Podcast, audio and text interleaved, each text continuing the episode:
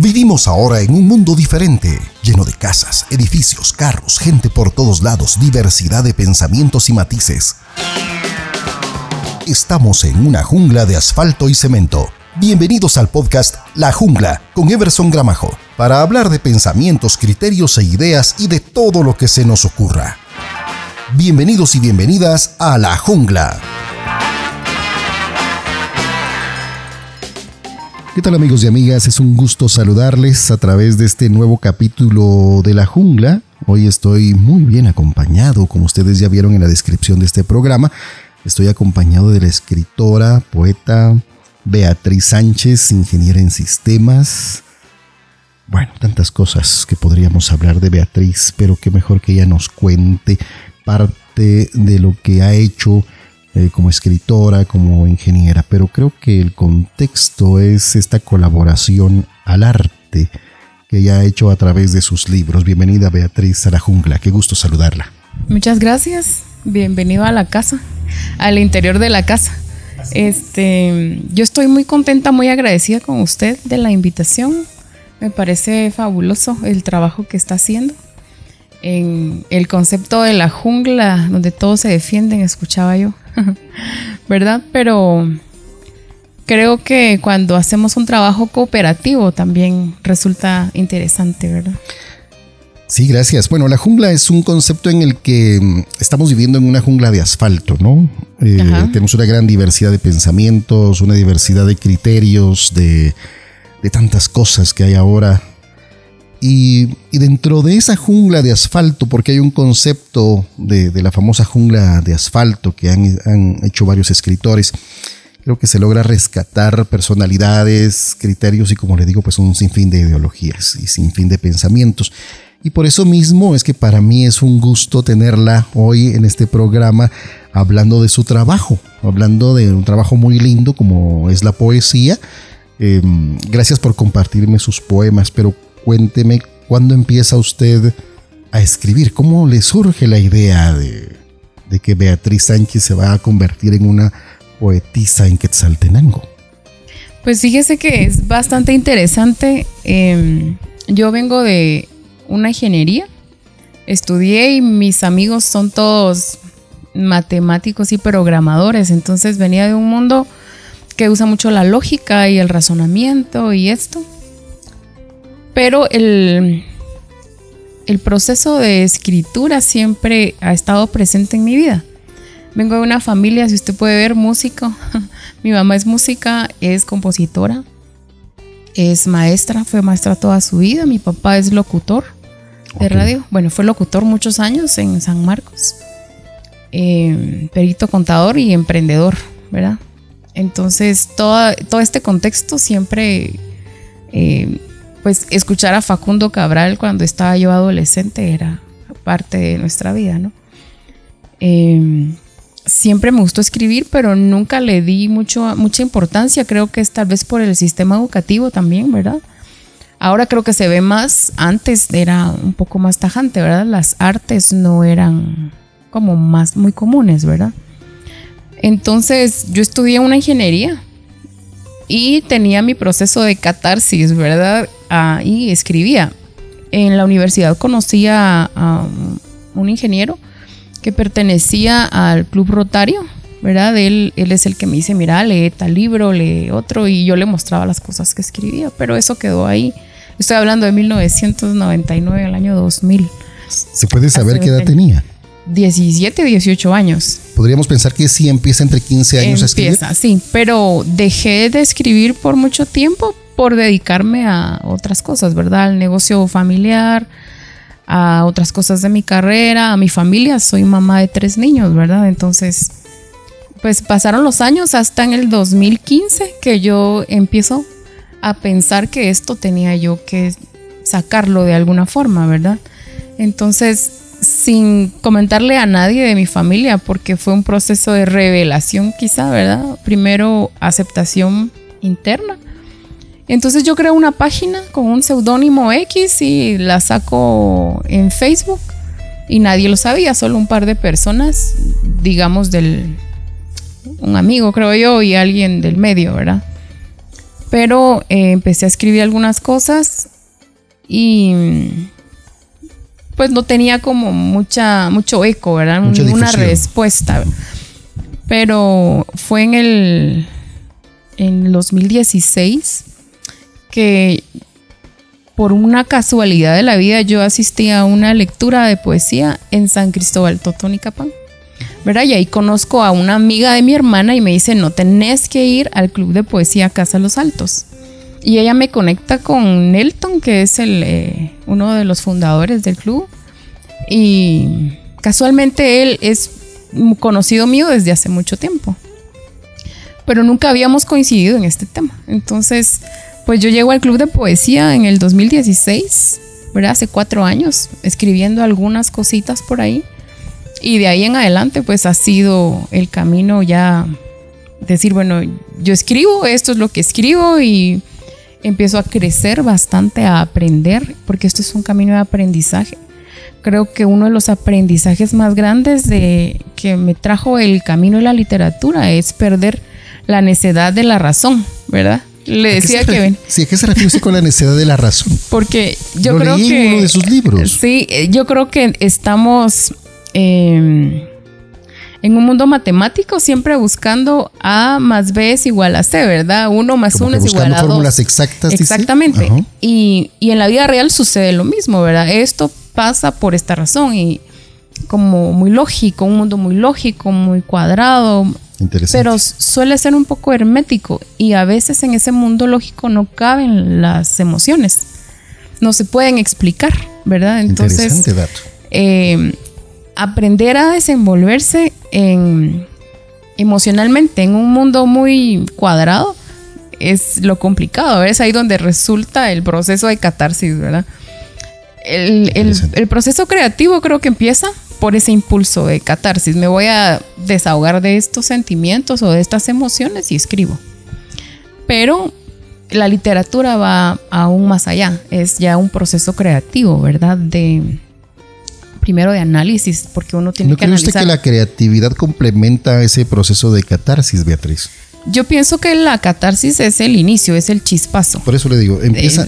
sí, comparto lo que usted dice y me parece muy interesante, porque es cierto, eh, quizá uno pretende vivir en un mundo muy cuadrado, pero cuando entran en juego las emociones, cuando entra en juego el sentido común incluso, pues no es lo mismo.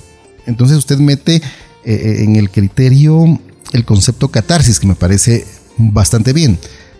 Por eso le pregunto, ¿la creatividad luego no complementa la catarsis para crear una figura literaria, para crear cualquier tipo de arte? Exactamente. Yo creo que ese es el, son los dos brazos de cualquier arte, ¿verdad?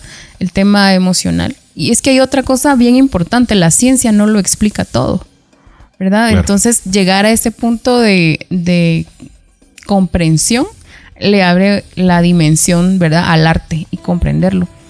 Eh, a veces no lo comprende uno, pero sí lo puede sentir, ¿verdad? A veces yo leo un texto de poético de X o Y persona y no lo entiendo, pero lo siento. Entonces llegar a ese pasito eh, me ha costado trabajo, pero ¿Qué fue lo que me pasó con unos de sus poemas? lo, tuve que leer tres veces, pero sí se sentía el, contexto. Por eso le decía, me gusta ese tipo de, de poesía. Es, es muy profunda Así lo sentí. ¿Qué le han comentado los demás colegas poetas eh, de su poesía, Beatriz? Fíjese que me han dicho que la poesía que escribo tiene mucho ritmo. Es de las cosas que más me dicen. Yo pienso que uno, em, yo puedo agarrar mi capacidad para escribir y hacer un texto muy bonito que rime y tal, pero que no exprese nada. No estoy dejando mi alma en las letras yo pienso que sí es una capacidad que uno debe desarrollar, ir dejando el alma en cada, en cada letra, así como un músico va dejando el alma, ¿verdad? En cada nota. ¿Cómo se hace para dejar el alma en la expresión artística? Es, esa, es esa, combinación, Qué lo que ¿verdad? Está diciendo, es muy profundo. Una vez vi una película de una pianista, no sé si era una serie, y era una pianista que le decía, nunca se te ocurra, le decía a su alumna, nunca se te ocurra tocar una nota sin que pase por tu corazón. Wow. Entonces a mí me gusta escribir, si no pasa por mi corazón, no vale, ¿verdad? No es válido. Que sentir. Hay que sentirlo.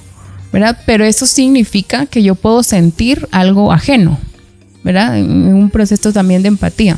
Eso le iba a preguntar. Porque pasa que tengo algunos poemas que me, dicen, ay, es que estás pasando por esto o aquello, y a veces no es algo personal, ¿verdad? En la mayoría de los poemas es algo que yo puedo ver, puedo ponerme en los zapatos del otro, y en el momento que yo lo siento puedo entonces escribirlo de una forma más bella, si se puede decir, ¿verdad? Que al final es el, es el propósito de la poesía, es plantearlo de una forma hermosa, ¿verdad?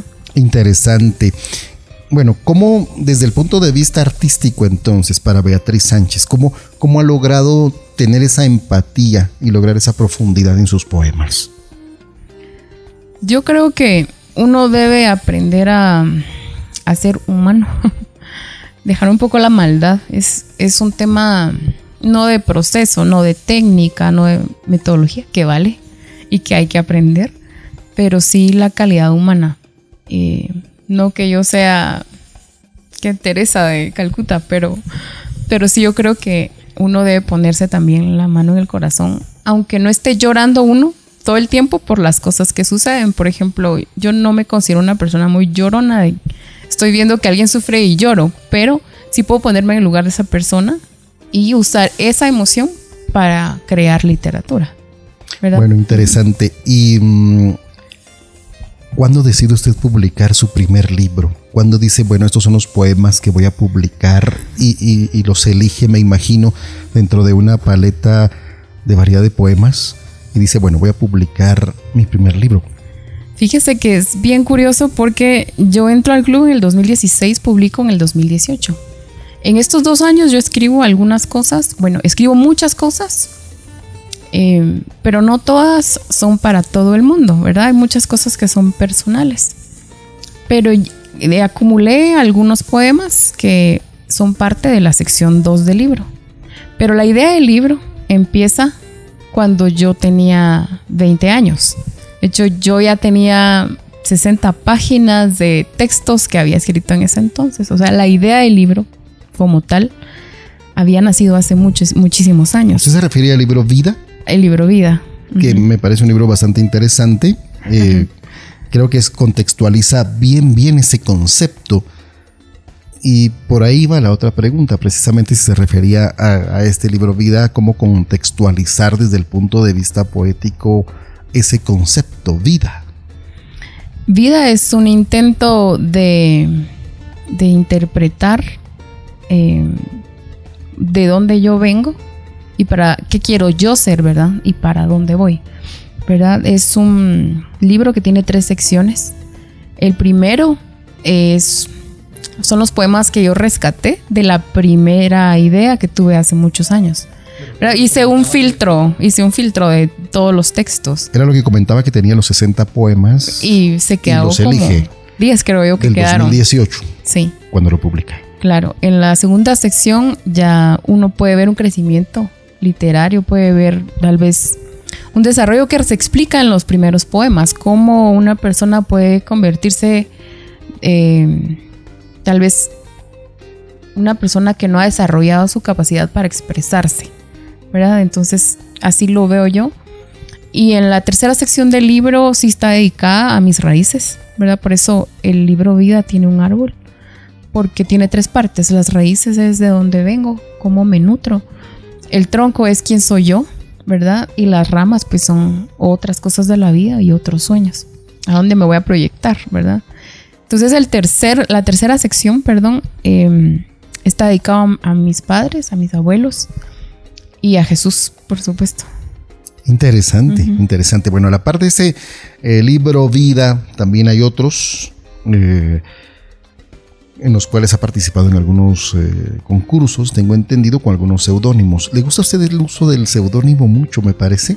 Fíjese que los trabajos que menciona son trabajos que realicé, eh, que armé en función de un juego floral municipal, ¿verdad? Eh, yo creo que uno para participar en juegos florales debe aprender a contar una historia en el trabajo que envía.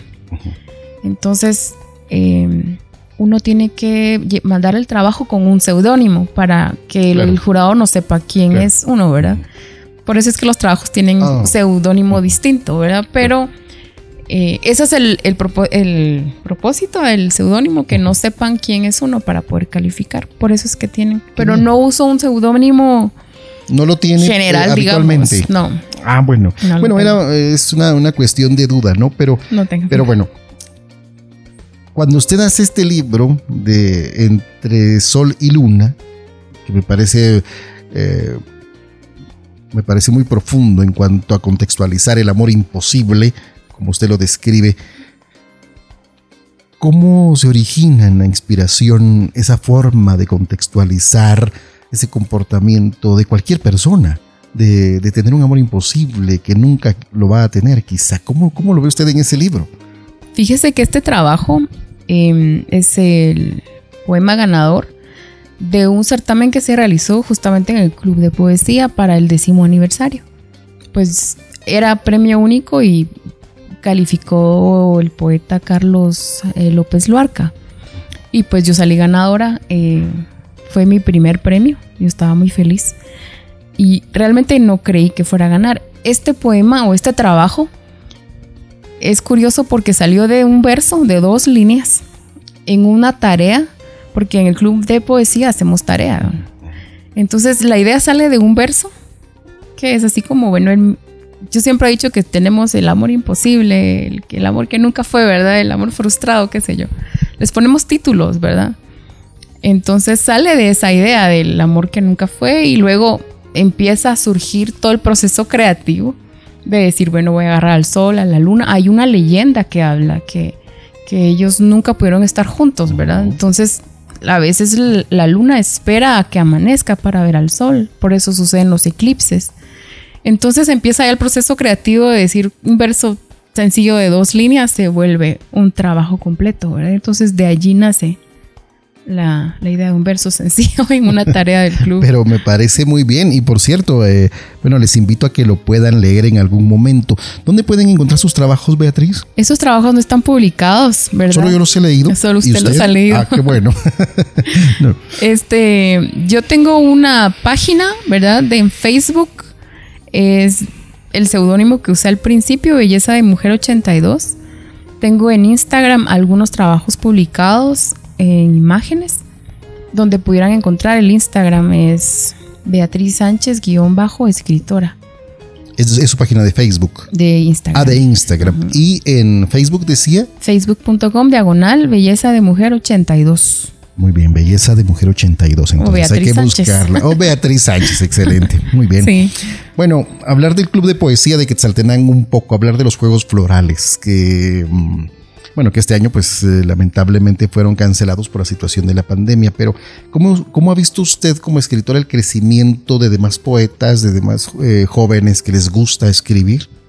Fíjese que em, el año pasado tuve la oportunidad y fue por casualidad eh, que fui incluida en la comisión permanente de Juegos Florales de Quetzaltenango. Realmente ha sido una oportunidad increíble muy... He conocido mucha gente que, ha hecho labor por la literatura, ¿verdad?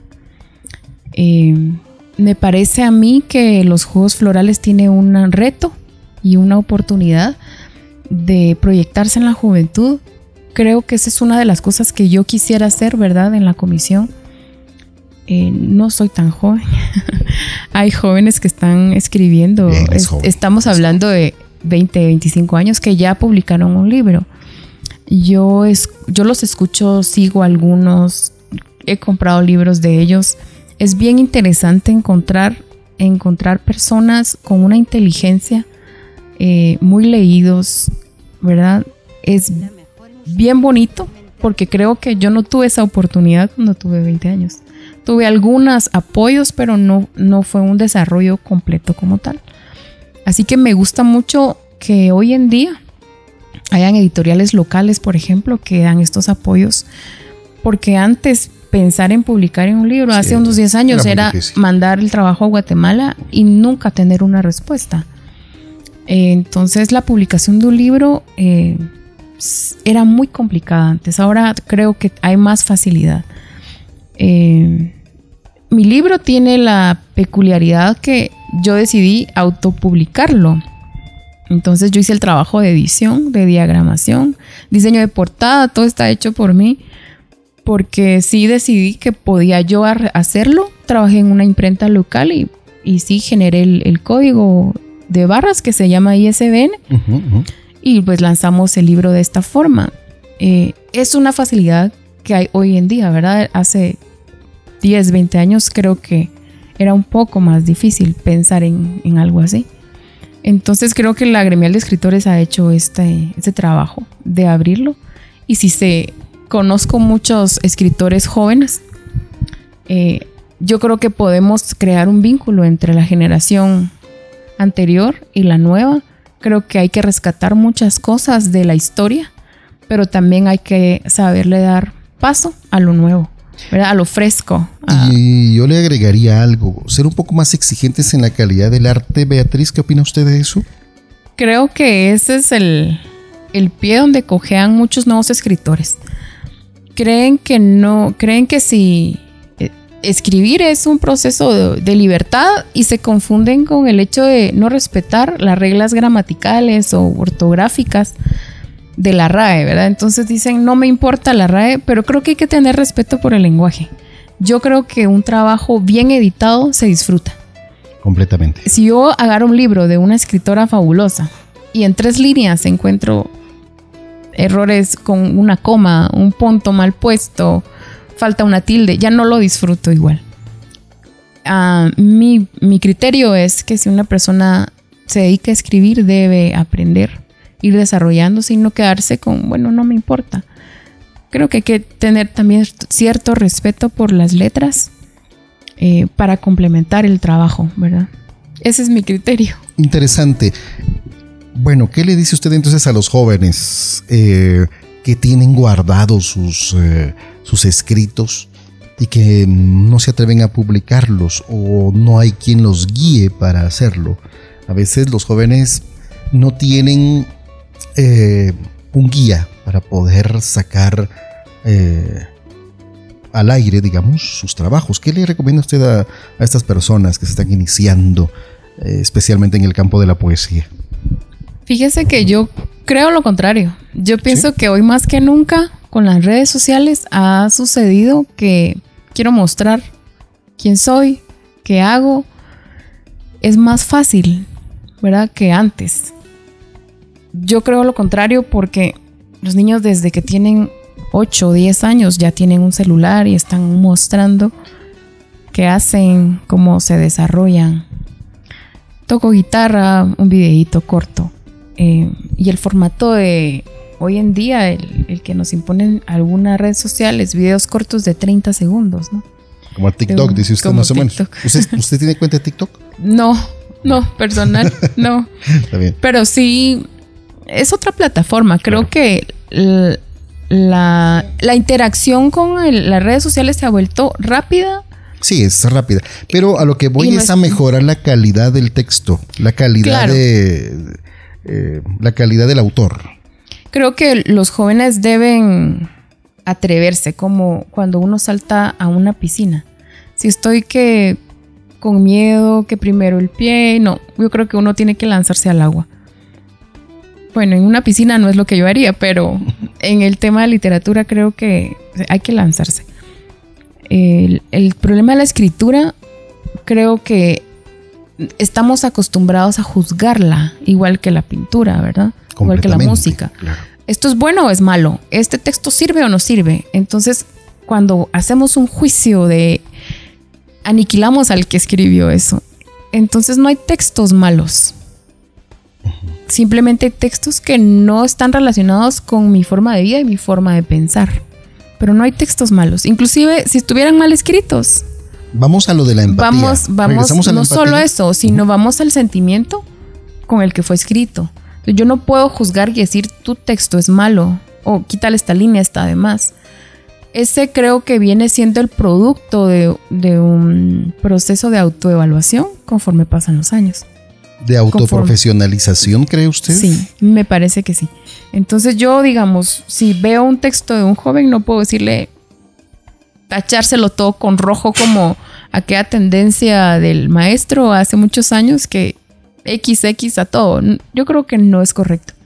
Porque no estamos juzgando no solo el tema gramatical o el técnico, ¿verdad? Estamos poniendo en tela de duda la emoción y el sentimiento de la persona que escribe. Por eso hay que tener cuidado. Y por eso es que la poesía no tiene etiquetas. Al menos en mi forma de verlo, no deberíamos clasificarla de esa forma.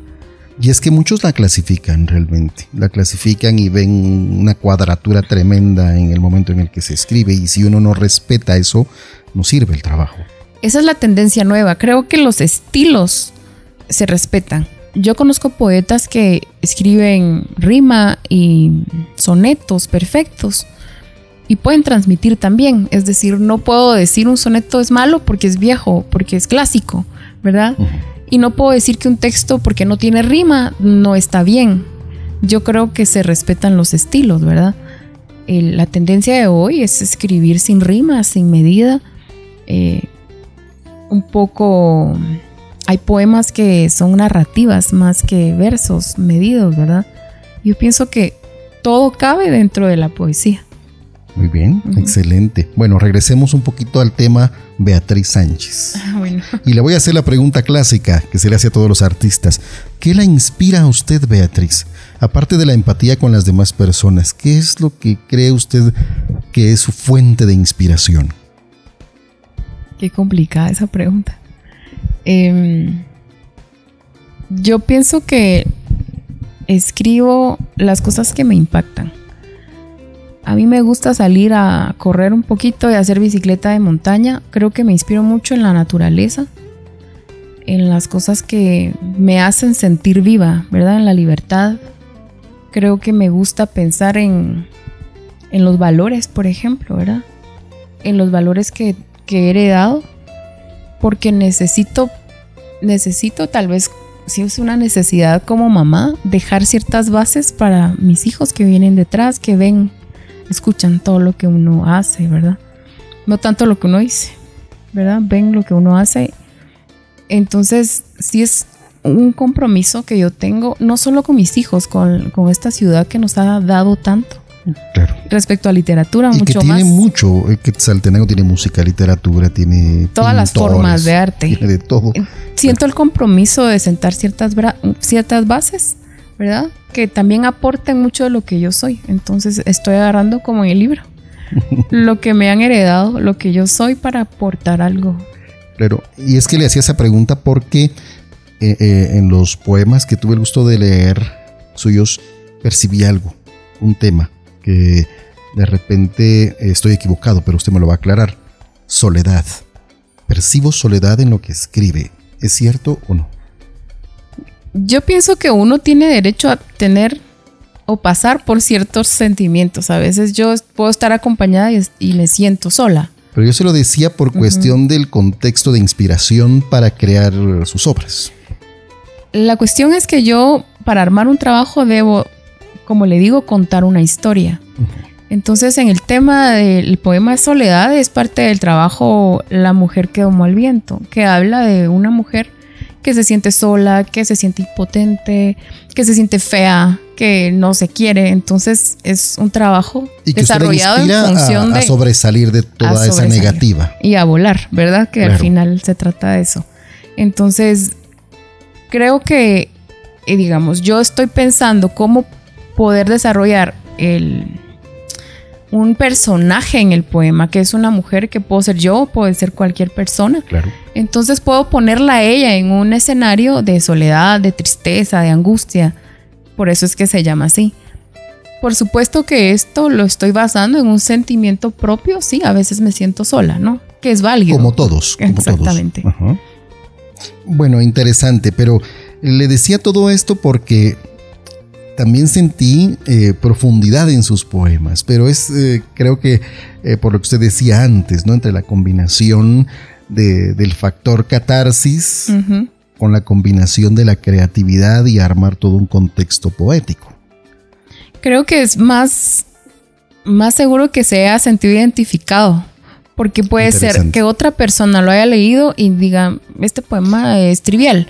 Creo que es con lo que proyecta en mi persona como yo lo percibo cuando leo el estoy Muy solo. pero bueno, más allá de, la broma quizá, pero el punto es, es interesante lo que usted dice, es cómo la persona se identifica con el poema. Me parece excelente. ¿Qué comentarios ha recibido de eso, Beatriz? Fíjese que no he recibido tan, tantos comentarios tan detallados como decir esto está bien o... Tal vez no una calificación, pero dirán, Beatriz, yo me identifiqué con tu poema porque sí, claro. esto, lo otro. Una de las cosas más bonitas que, que me pasó de los comentarios que he recibido es una niña de 12 años. Me dice, ya terminé de leer tu libro, ¿verdad? Esas cosas creo que llenan de satisfacción porque es lo que yo digo, es la responsabilidad que yo tengo de ir eh, dejando semillas. Y no solo porque hay gente que escribe lo que siente, pero ¿qué de valor tiene? Entonces siempre hago pasar ese por este filtro. Si no tiene algo de valor, difícil que. Pero valor desde el punto de vista social, desde el punto de vista sentimental, emocional, ¿qué tipo de valor, Beatriz? Los valores que tiene nuestra sociedad. Creo yo que hay que aprender a respetarlos porque esta sociedad está perdiendo valores. Muchos. Entonces vemos niñas de 13, 14 años embarazadas, por ejemplo. Entonces, niños que se mantienen solos en su casa por mucho trabajo. Se ha perdido el valor de la familia, ¿verdad?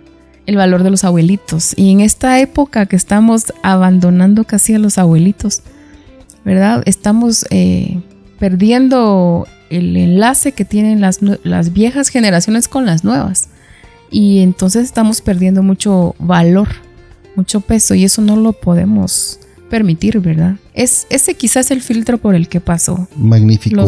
Me parece que es un criterio muy especial, muy sano, muy lindo y no es escribir por escribir entonces, sino es hacer esa relación, eh, mi creatividad, mi emoción con lo que le voy a enseñar a las personas, ¿no? O con lo que quiero dejarle a la sociedad. Hay temas muy delicados. Completamente. ¿verdad? Yo tengo una serie de poemas que no he podido publicar porque no sé cómo transmitirlos y tal vez no tengo la madurez para decir esto voy a publicarlo así como salió. Entonces hay cosas que aún no, no estoy dispuesta a publicar precisamente. ¿Qué tema, Beatriz? Cuéntenos. Por ejemplo, los poemas eróticos, porque ah, son pueden caer a lo que no es tan... ¿Al sexismo? Es que puede ser pornografía y lectura, me explico. Bueno, no, pero hay Podemos caer a ese tema, entonces hay, que tener fenomenales. Exactamente, porque yo tengo que llevarlo a un, a un tema de presentar también en eso mucho valor, mucho respeto, ¿verdad? Entonces yo no puedo ponerme a publicar cualquier cosa, tengo que hacerlo pasar por ciertos filtros o escribir cosas nuevas, que también es válido. Dentro de ese gran contexto que usted ha escrito, ¿cómo se considera como poeta, Beatriz? ¿Se ha mm, incluido en alguna categoría quizá? ¿O cómo se considera usted? Esa es otra pregunta difícil. No creo, pues no soy una poeta clásica, ¿verdad? Evidentemente. Pero yo creo que hay una poesía que es más cercana a una persona común y corriente me gusta escribir cosas que la mayor parte de personas entiendan. Porque hay poemas que usan palabras muy rebuscadas. Entonces hay que tratar de escribir algo que las personas entiendan sin, sin caer a lo simple y a lo sencillo del lenguaje, que es, digamos, hablando de la degradación de, la, de las cosas.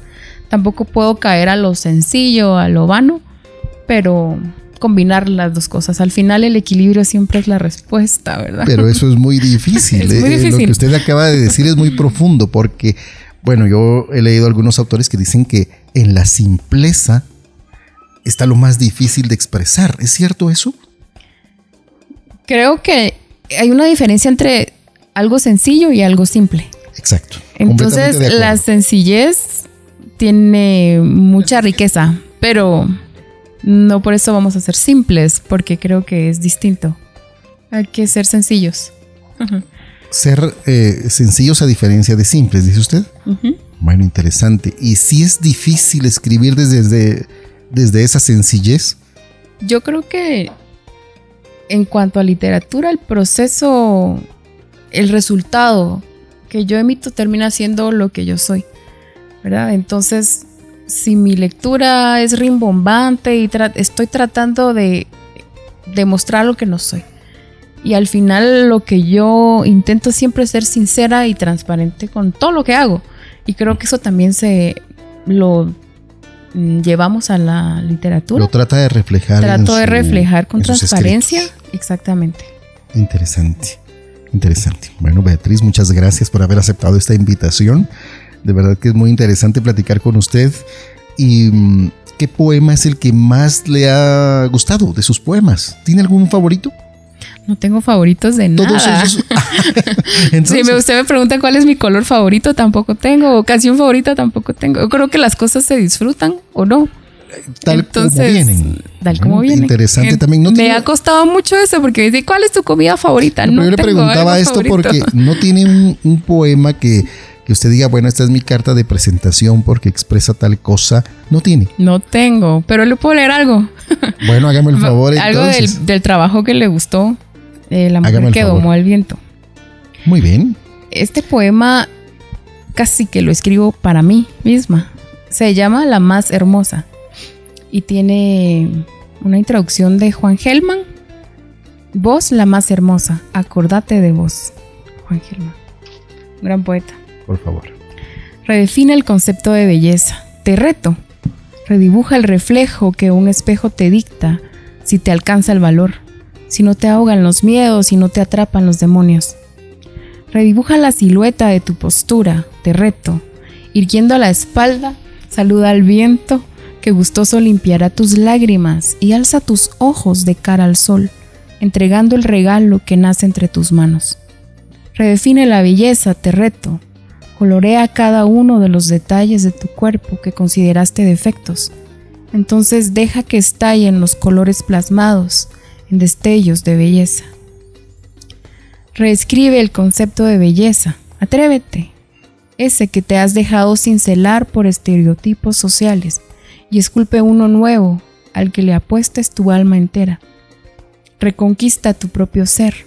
Atrévete Sal a cazar ferozmente cada una de las veces que la imagen del espejo te condena. Mata sus voces de una vez y para siempre. Redefine tu amor propio. Atrévete, que tu pasión se encienda, eternizándote en propósito.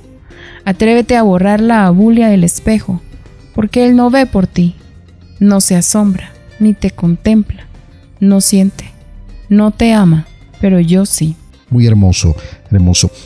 Si me preguntan en dónde lo puedo encontrar, entonces, ¿dónde lo podemos leer? ¿En esa página de Facebook? En la página de Facebook tengo algunas cosas publicadas. ¿Este poema no lo tiene ahí? Este poema no lo tengo ahí. Bueno, Mis poemas ganadores no los tengo publicados. El, el, único poema que está publicado en libro es el primero porque tuvimos la oportunidad de imprimir nuestra tercera antología en el Club de Poesía Casa Los Altos. Es el libro se llama Sustancia. Es el que está publicado nada más. Me parece. Los otros no. Fabuloso. Yo creo que eso depende también del... Como han sido poemas ganadores en Juegos Florales, no todos los Juegos Florales hacen la publicación. En Tejutla, por ejemplo, eh, que gané, sí hicieron una publicación y solo tengo una copia de la publicación. Es una revista que ellos distribuyen localmente. Mm, bueno, pero entonces, ojalá que algún día nos deleite publicándolos, eh, por lo menos en la red social. Escribo otras cosas. bueno, se mantiene escribiendo constantemente. Sí, siempre publico. En las redes sociales es otro formato. Creo que no es el mismo formato en redes sociales que para juegos florales. Entonces son poemas muy largos. Y entonces ese formato no siempre aplica para redes sociales. En redes sociales tengo imágenes, fotos con versos cortos, ¿verdad? Interesante. Es otro trabajo. entonces les invitamos para que puedan ver la página de, de Beatriz. ¿Me repite el nombre de la página en Facebook? Facebook Belleza de Mujer 82. Muy bien, ahí estamos. Beatriz, muchas gracias por haber aceptado la invitación de estar en este podcast, La Jungla. Le agradecemos mucho. Y gracias por brindarnos este lugar tan hermoso, la sala de su casa. Eh, pues estamos a la orden. Muchísimas gracias a ustedes. Sí, así que si escuchan ruido de fondo de cocina es porque ya saben, estamos en la sala de la casa de los papás de Beatriz. Aquí estamos a la orden. Muy en el bien. centro de Shela. Muchas gracias, Beatriz. Le agradezco mucho por haber estado con nosotros y aceptar esta invitación. Saludos, por favor, al Club de Poesía Los Altos. ¿Cuántos poetas lo conforman ahora? Creo que somos 12 aproximado. A veces hay miembros que no pueden asistir, pero siempre los tomamos en cuenta. Pero somos de entre 12 y 15 ¿Y qué se necesita para pertenecer al club? Eh, solo, solo que le gusta escribir y pues que se acerquen con nosotros. Estamos en Facebook también. Muy bien. Como Club de Poesía Casa Los Altos, ahí nos pueden escribir. Ahorita por el tema de la pandemia solo tenemos reuniones virtuales, pero esperamos volver a reunirnos en un futuro, ¿verdad? Muy bien, muchas gracias Beatriz, le agradecemos mucho nuevamente y bueno, le deseo todo el éxito del mundo en sus próximas publicaciones y en sus próximos escritos. No descansamos, siempre estamos escribiendo. Qué bien, que ahí hay algunos trabajos dormidos que están esperando también despertar y ser publicados. Ahí estamos trabajando. siempre. Bueno, esperamos que despierten pronto entonces. Beatriz, Muchas muchas gracias. gracias. Gracias. Gracias por quedarte con nosotros. Regresaremos pronto con un nuevo capítulo. Esto fue La Jungla con Everson Gramajo.